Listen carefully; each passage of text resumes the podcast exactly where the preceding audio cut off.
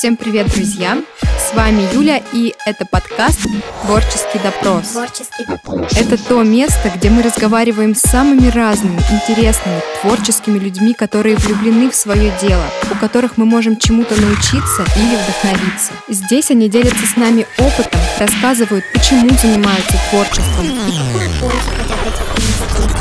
И самое главное, где каждый день берут силы, вдохновение и мотивацию. Гость сегодняшнего выпуска Анастасия Кириченко, адепт жизни по любви, создатель фитнес-пространства Train Me Please и фреш-бара Антресоль. Мы будем говорить о том, что же значит жизнь по любви, как к ней прийти и что может получиться, если делать то, что любишь, и вовлекать в это окружающих. Настя, привет! Привет. Спасибо тебе большое, что нашла время, согласилась э, принять участие в подкасте. А, И начну со стандартного вопроса уже. А, Что ты говоришь людям при знакомстве и как ты себя позиционируешь? Это очень сложный на самом деле вопрос, потому что спустя какое-то время я подобралась э, к вот этому моменту, когда нужно что-то говорить уже э, созвучное с тем, что ты делаешь, а моя деятельность настолько разная, что приходится очень часто выходить в такую заминку, в такую паузу. И я сейчас работаю с этим. Вообще, всегда, если говорить просто, то я предприниматель и фитнес-тренер, и человек, который занимается любимым делом. Наверное, так. Пока так. Отлично. И сегодня я с тобой хочу поговорить именно как раз о твоем предпринимательстве, о твоем пути в качестве предпринимателя, о пространстве Train Me Please Мгм. и, конечно, о концепции твоей жизни, которая мне безумно нравится. Это жизнь по любви. Спасибо, мне тоже она очень нравится. Спасибо. А, И расскажи, пожалуйста, как ты пришла в спорт сначала и в фитнес-индустрию вообще. Мгм. Ну, э, в спорт меня привел отец еще, когда мне было 6 или 7 лет. Я всю свою сознательную жизнь занималась волейболом, причем э, довольно серьезно до определенного момента, пока здоровье мне не перекрыло этот путь. В качестве альтернативы я нашла в классе в 10-11 фитнес, собственно, и просто посещала как клиент, дружила, э, находила в этом отдушину и очень сильно погружалась во все это. Это стало моей такой мощной альтернативой тогдашнему серьезному увлечению в виде волейбола. И в дальнейшем, чем больше я в этом во всем плавала, чем больше я посещала фитнес-клубов, я чувствовала, что э, в первой линии мне уже тесно, я хочу чего-то больше, и начала узнавать возможные варианты, как, в принципе, во всю эту индустрию войти. Параллельно я училась. А в первой линии это что значит в Ну вот когда ты стоишь такая на фитнесе в первой линии, а там уже как-то не так, что-то хочется больше чего-то. И ты начала учиться. Да, то есть параллельно с факультетом журналистики, на котором я тогда обучалась, я стала посещать различные курсы, недельные, месячные, полугодовые, дистанционные, уезжала в Санкт-Петербург, а, посещала в Томске, в общем, хваталась за все возможное, за все возможные варианты, а, и, собственно, параллельно начала вести вот эту деятельность, параллельно с факультетом журналистики. Мгм. А ты училась в Томске. Да, в Томском государственном университете. Понятно, отлично. И с чего э, начался Train Me Please? Вообще, э, вот когда ты начала вести тренировки? Тренинг Плиз стартовал не сразу, началось все с меня, с моего личного бренда. Тогда я не понимала, что я развиваю личный бренд. Э, Я просто э, показывала и транслировала то, что я очень люблю. То есть для меня было естественным показывать э, то, что я люблю, чем я занимаюсь, как я этим занимаюсь. Я экстраверт такой преимущественно. И поэтому я просто фотографировала, снимала. Тогда это было еще вообще не мейнстримом, это было не модно, это было непонятно, что можно в процессе тренировок ставить камеру или что-то показывать, делать селфи. А, И, собственно, параллельно в этом развивалась. И когда группы стали больше, больше, больше, когда людей стало желающих, когда спрос уже начал превышать, а, собственно, предложение, мы стали как-то немножечко развиваться. Тогда уже, да, можно говорить в этот момент про мы, не только про меня, с моим молодым человеком Егором. Он подключился, когда увидел, что в каких-то технических моментах я сначала не справляюсь, в каких-то финансовых, потому что для меня это все было такое осознанное творчество а, на основе ну, знаний физиологии, анатомии, вообще вот ведения тренировок. И, собственно, там мы уже вдвоем начали развивать то, что сейчас называется фитнес-пространством для саморазвития. Угу.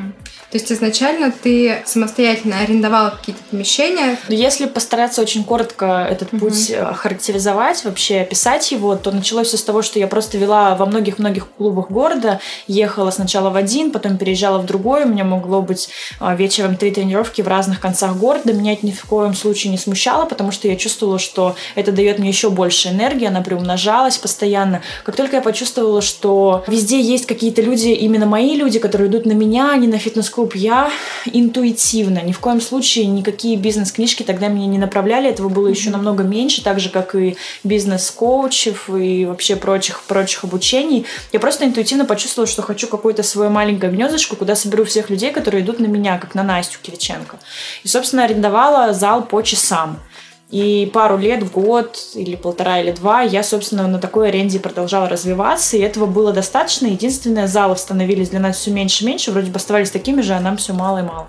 И мы, собственно, росли чисто по э, масштабу залов но аренда оставалась такая почасовая, простая, доступная. Я на самом деле вспоминаю с большим упоением, потому что это было все очень э, просто, понятно, комфортно. Не всегда комфортно, потому что нас было много, мы были шумные, а мы были в других местах, все-таки где свои порядки. Мы были честными, справедливыми, но было классно.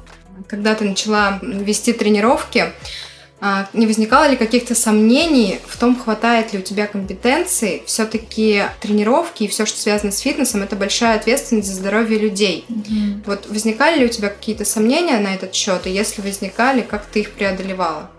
Конечно, я постоянно переживала о своем образовании базовом. Я ни в коем случае не жалела, что закончила журфак, но я всегда думала, почему в 17 я даже не думала о медицинском образовании. То есть, когда мы говорим все-таки про фитнес, про индустрию здоровья, красоты и фитнеса, это все равно речь о медицинском образовании. И когда я поняла, что сейчас не имею возможности совмещать еще с э, медучреждением, каким-то обучением, я просто начала заниматься домашним обучением. Как только мне казалось, что я дилетант, я сразу садилась читать. У меня по жизни так, что если я начинаю в чем-то сомневаться, я начинаю делать то, что поможет мне от этих сомнений избавиться. Я проходила курсы, когда не было денег или когда э, не было курсов подходящих, я опять читала, я спрашивала людей, врачей. В общем, пытаю до сих пор всех вокруг, если честно. Угу. То есть получала самообразование? Да, самообразование это на самом деле 70, 80, порой 90 процентов успеха. Да. Скажи, я помню, изначально у тебя были Кириченкины. Кириченкины, Кириченкины треники, да. Треники. Это да. то название, которое дали девчонки сами моим тренировкам, так как когда мы были в арендованных залах, это просто были интенсивные тренировки разного формата, и все интуитивно пришли к тому, что ну, нужно как-то обозвать, ну и просто фамилию мы исковеркали, и как-то все так пошло-поехало, и все это стало действительно таким брендовым обозначением, и буквально недавно я только немножечко отделалась от этого, перестала слышать это в свой адрес, но на самом деле старички и люди, которые давно следят по социальным сетям, э, до сих пор вспоминают вот как ты сейчас. Но я рада, что такое было, и оно есть на самом деле во мне, и мои тренировки, они, возможно, так и называются, такие авторские. Кто придумал название Train Me Please? Train Me Please уже мы с Егором, да, там там уже на, наша линия началась вдвоем с местоимением мы, поэтому там все уже думали также вместе. Вообще все, что мы придумывали, все интуитивно шло. Я часто употребляю это слово. Сейчас уже другой этап, здесь нужно больше знать. Тогда все как-то само шло. А вот название пространства единственное, что на тот момент нам далось ну, чуть сложнее, потому что мы понимали, что это очень важно. И нам хотелось чего-то простого и одновременно емкого. Возможно, она не характеризует, что мы не только тренировками там занимаемся, но нам нравится вот этот формат, что «потрень меня, пожалуйста» в переводе, что это что-то интересное, необычное. Отсюда же пошли э, направления «train me hard», «train me soft», что это можно подразделить, что можно жестко, можно мягко, можно для души, можно для тела. И все это нам так сильно запало в душу, что мы уже остановились и никуда не двигались в плане названия, и все, э, галочку поставили были рядом. Угу, отлично. Скажи, пожалуйста, еще ты в детстве представляла возможность, что ты станешь предпринимателем, что у тебя будет какое-то свое такое большое дело, или ты все-таки... А, я никогда не, не могу ответить на вопрос, кем я мечтала быть в детстве, потому что а, и в детстве никогда не было четкого ответа. Я всегда была творческая, всегда была очень разная. Я хотела одного, второго, третьего, я очень многое пробовала, очень многое через себя пропускала. И э, в моей семье не было никогда предпринимателей. Кто-то врач, кто-то менеджер. Но когда я училась в школе, уже стала более осознанной, родители начали свое дело. Как раз в классе в седьмом, восьмом родители тоже вместе, вдвоем. И мне кажется, это какая-то картина мира, которая просто считывается и в подсознание уходит, и ты не, осознанно не проговариваешь, что ты, я хочу быть предпринимателем, но у тебя есть шаблон мышления, и ты по нему двигаешься. И я буквально только, наверное, полгода назад поняла, что у нас сейчас э, формат такой же, как в моей семье. Мама с папой, папа директор, мама такой а, нужный, важный человек, без которого никуда, но тем не менее папа директор. Вот у нас сейчас с Егором то же самое, и у меня вот такие инсайты возникают, как я помню, что там мама с папой за столом могут сидеть, сидеть за ужином, потом раз резко работу обсуждать. У нас то же самое сейчас. И я думаю, что все идет из семьи зачастую, если, конечно, не перебивается обществом или какими-то увлечениями резкими. Угу.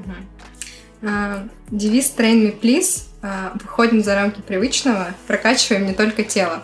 Угу. Вот откуда именно пришла к тебе идея такой концепции, ну, скажем, умного фитнеса, угу. и какой смысл ты и твоя команда сейчас вкладываете вот в этот девиз?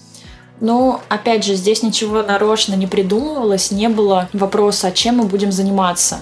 Мы начали делать, начали транслировать то, чем мы занимались сами. То, что мы любили делать с Егором в выходные дни, проводить э, время продуктивно, продуктивный досуг. Это то, что сейчас есть в пространстве.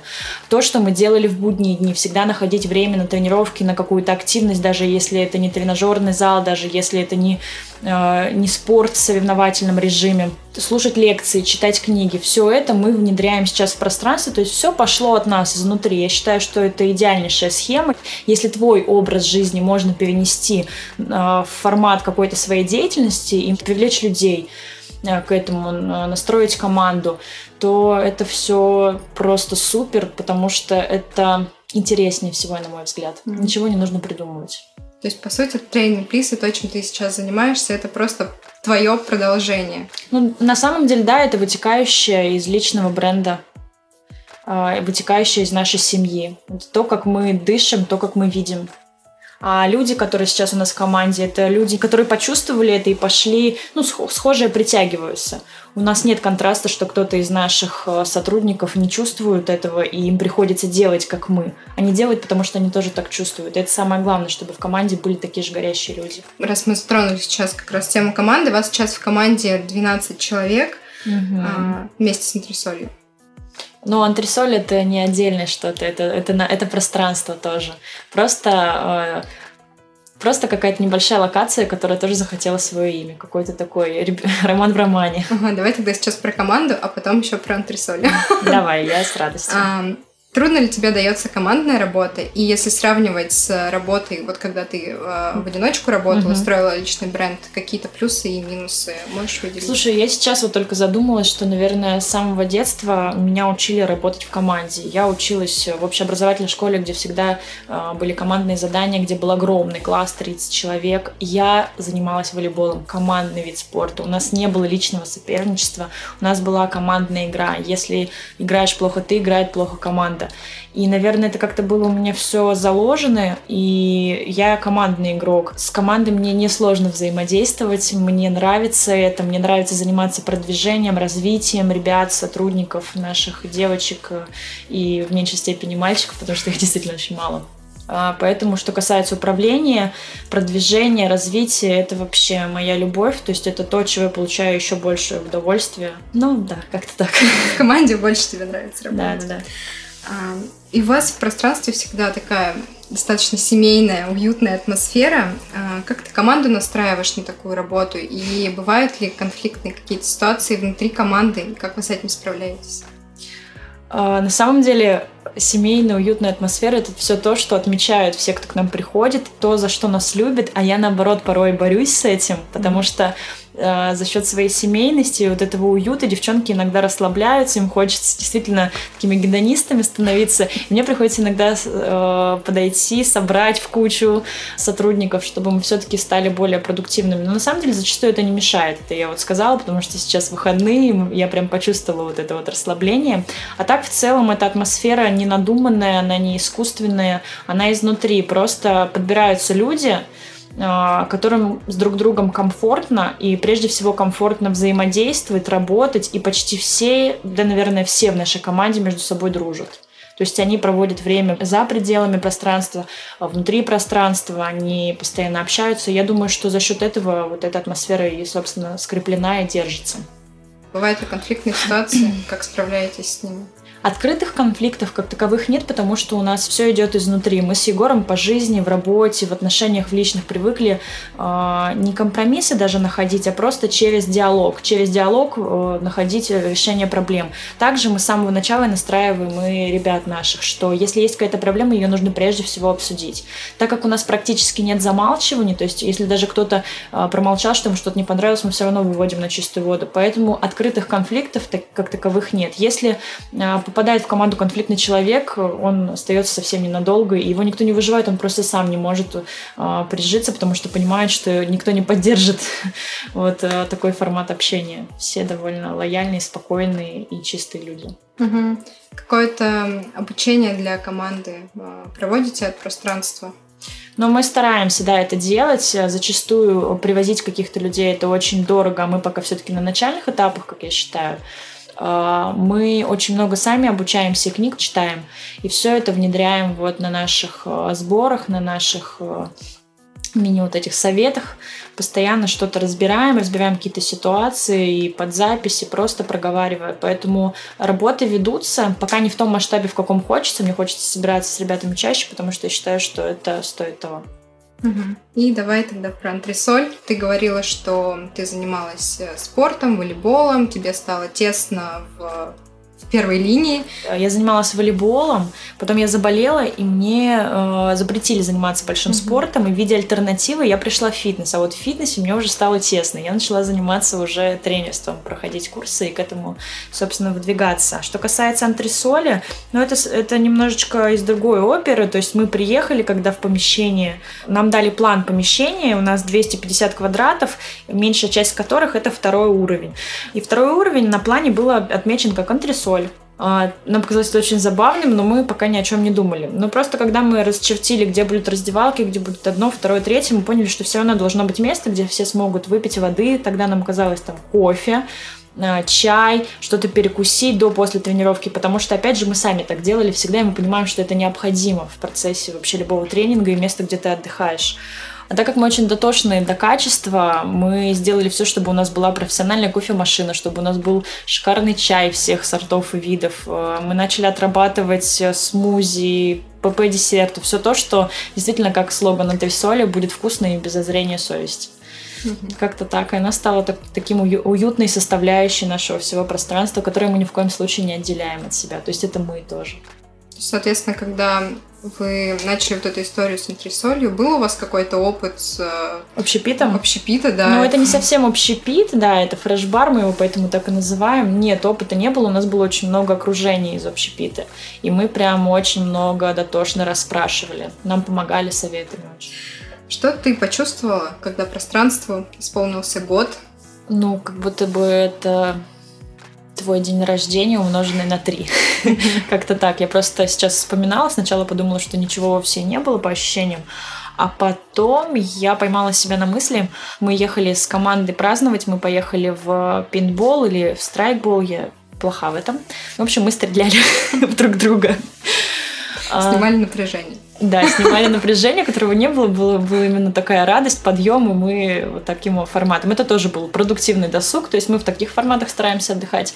И я помню, что мы ехали в машине, я сидела, и я прям подскакивала от того, что мы туда едем. И я понимаю, что я не, не столь счастлива, что мы куда-то едем что-то делать, а просто обезумела от того, что такой день, и у меня так такие мощные инсайты с того года. И я чувствую, что я еду не одна, не только я и Егор, что команда, и все рады, и такое праздничное настроение. Поэтому, как я и сказала, это такой личный праздник, умноженный на много-много-много. С пониманием того, что дальше только мощнее, конечно, но страшнее, потому что ты понимаешь, что если первый год это такой альтруизм, это интуиция, то дальше нужно, конечно, больше знать, больше делать, работать в 4-5 раз больше. Вот как раз про первый год а, работы.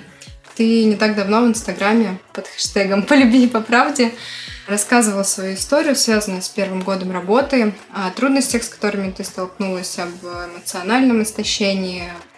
Какие ты сделала выводы из этой истории, из первого года работы, и как ты сейчас работаешь, чтобы восполнять энергию эмоциональную и физическую? Мне кажется, я до сих пор на самом деле делаю какие-то выводы, анализирую, потому что периодически сталкиваюсь с подобными состояниями, уже, не, конечно, не такими острыми, как тогда.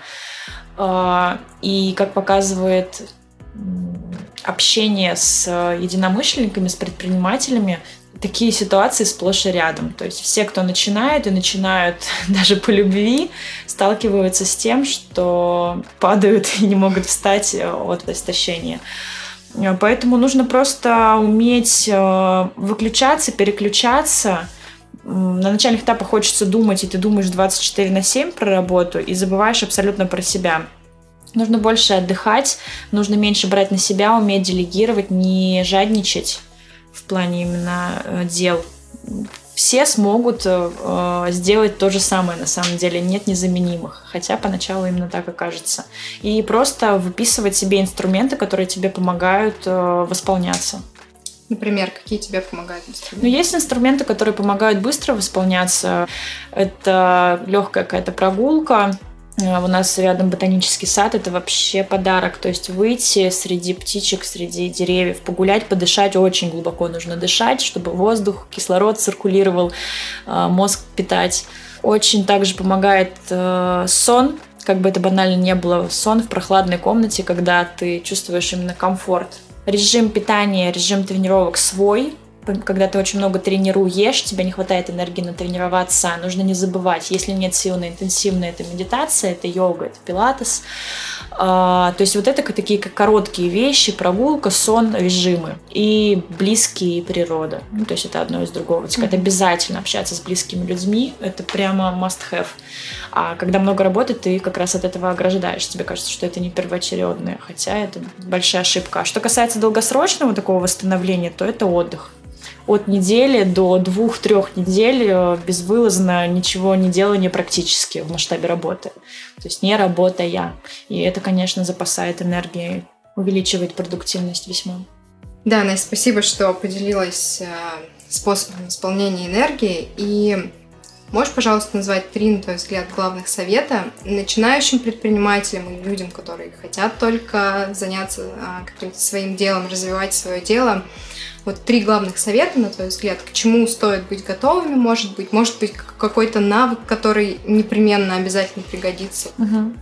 Мне достаточно неловко говорить об этом, потому что мне кажется, что мы настолько э, мало еще для этого сделали. Мы на самом начальном этапе находимся, но все-таки если есть люди, которые сделали чуть-чуть хотя бы меньше или совсем не начали, не приступили к этому делу, то, наверное, нужно в первую очередь осознать, действительно ли вы этого хотите.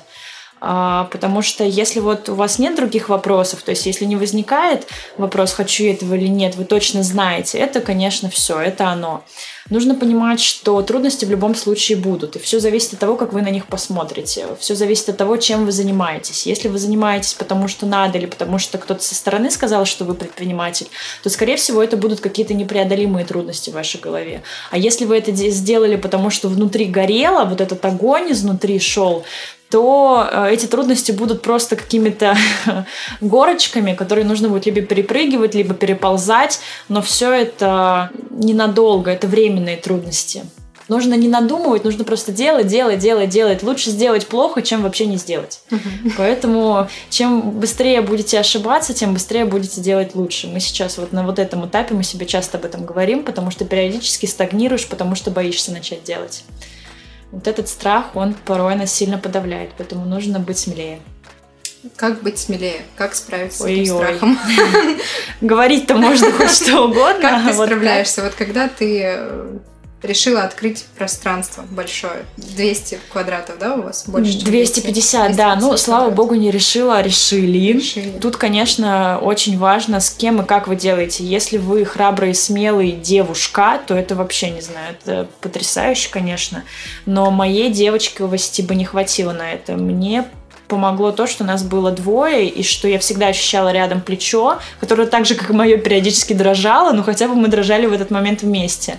Не было ничего для этого, но мы просто посмотрели как-то в глаза. Мне кажется, э, такой ассоциативный ряд, как будто бы мы просто зажмурились и побежали. Вот никакого другого варианта больше не было. Всегда есть выход, всегда есть другие варианты, но когда ты этого сильно хочешь и ты этим горишь, для тебя есть ощущение, что выбора нет.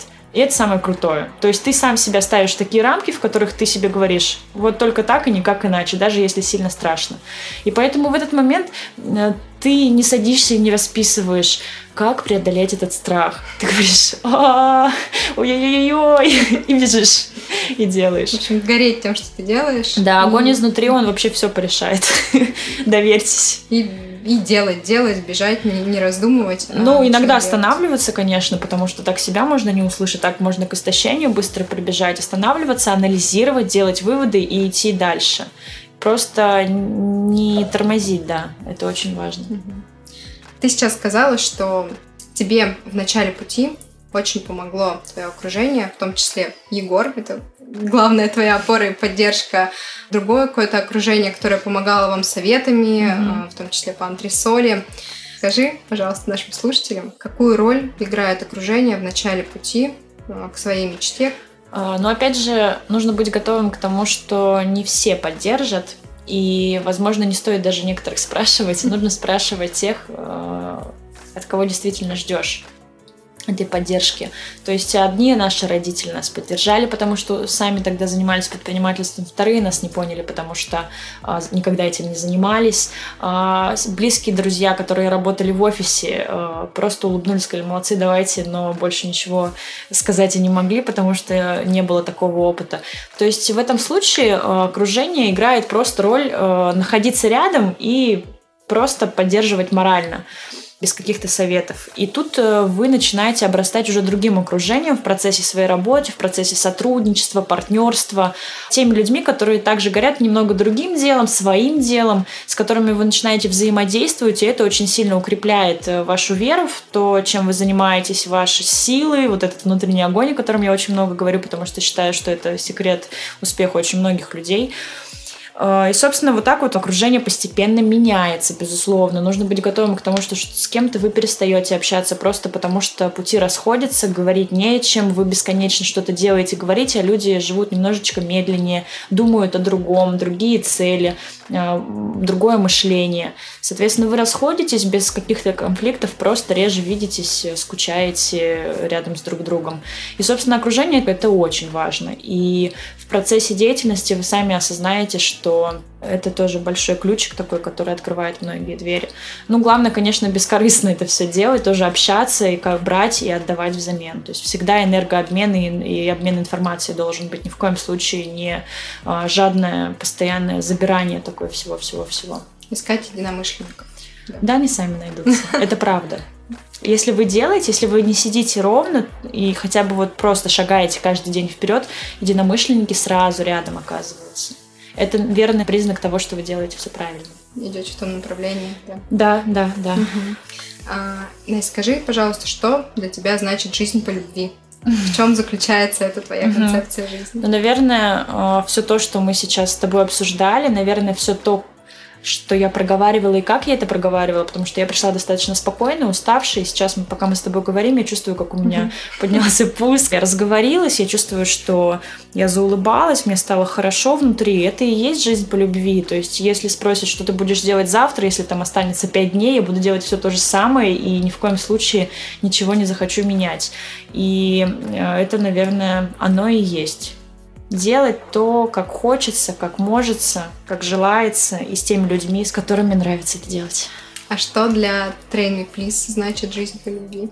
Ну, как тренинг плиз это неотъемлемая часть нас, поэтому для него... Я бы не сказала, что то же самое, потому что тренинг плиз это уже не только я, не только Егор, это еще и наши тренеры, наши сотрудники, которые каждый день, каждый от себя привносит какую-то частичку, мы складываем огромный пазл все вместе, и поэтому каждое качество каждого сотрудника что-то вносит вот в эту вот формулировку. Прокачиваем не только тело, потому что какой-то тренер очень много всего говорит в процессе работы. Живем по любви, потому что администратор улыбается каждому так, как будто бы он просто безумно счастлив видеть. А на самом деле так и происходит, потому что он работает, потому что ему нравится.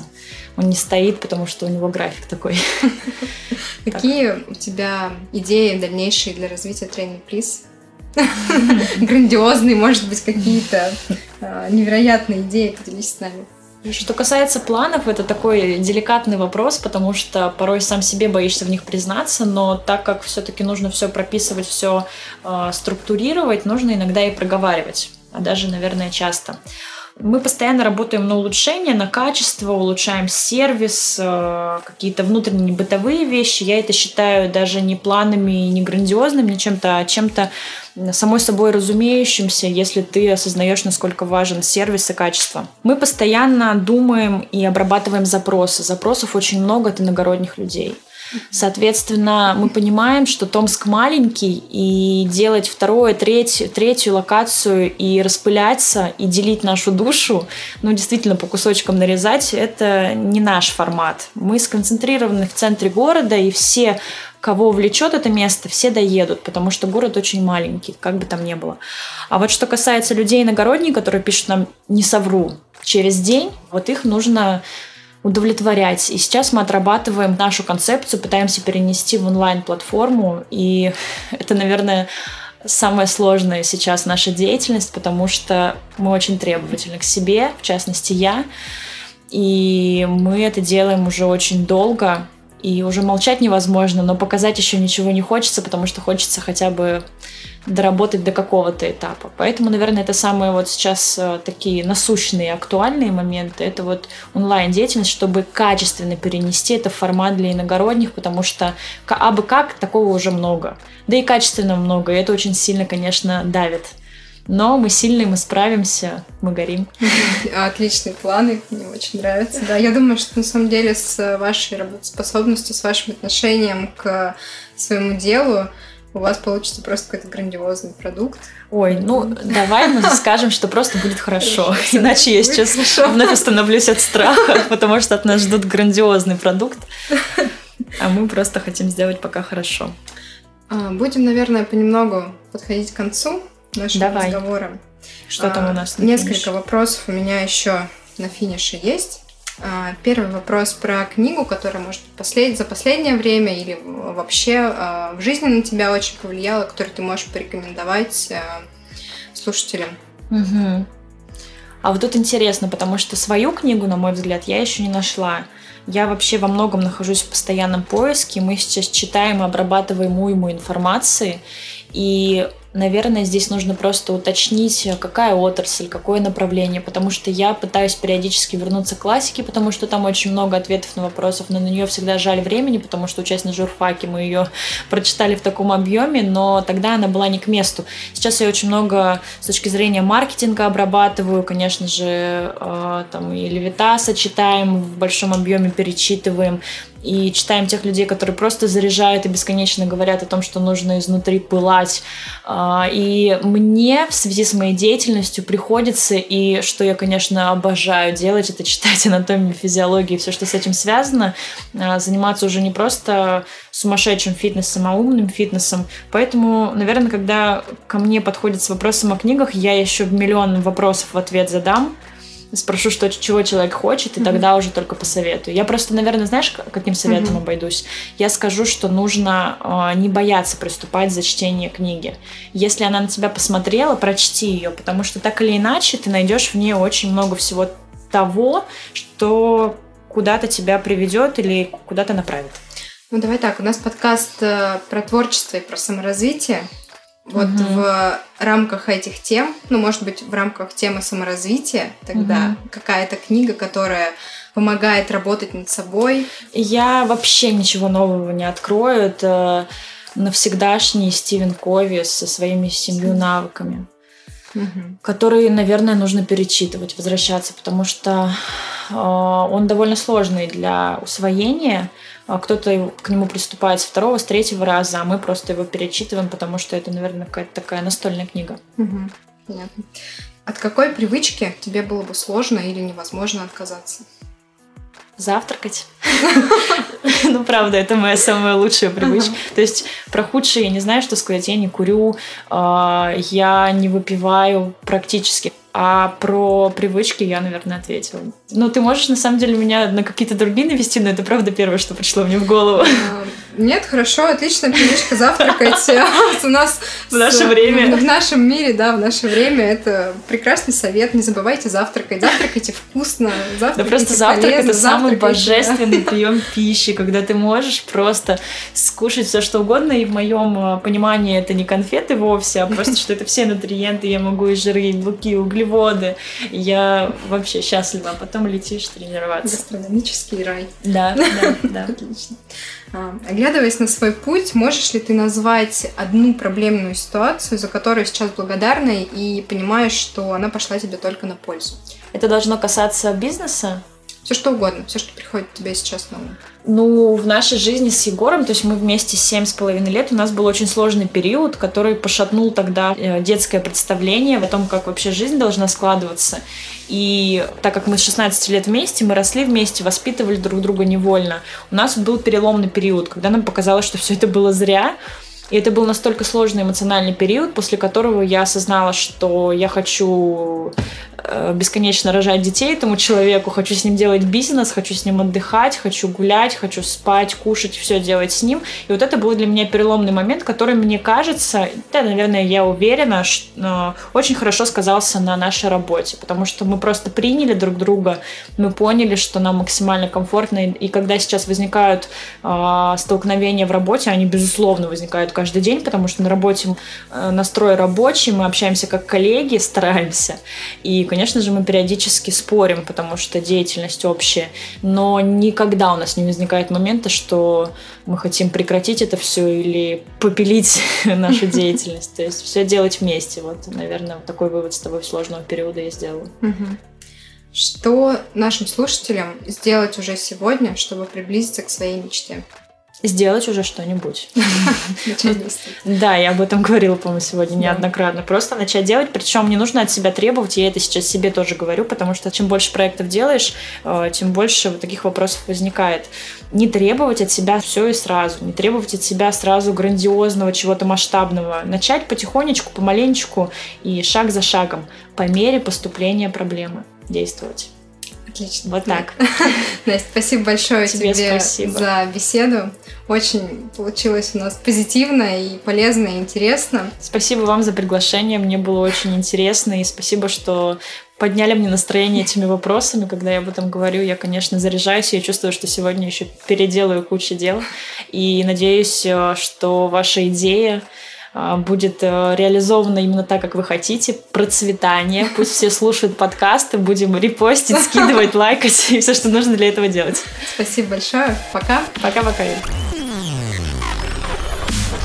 Как всегда в завершении разговора подведу итог и отмечу три главных для себя вывода. Занимайтесь тем, что нравится вам.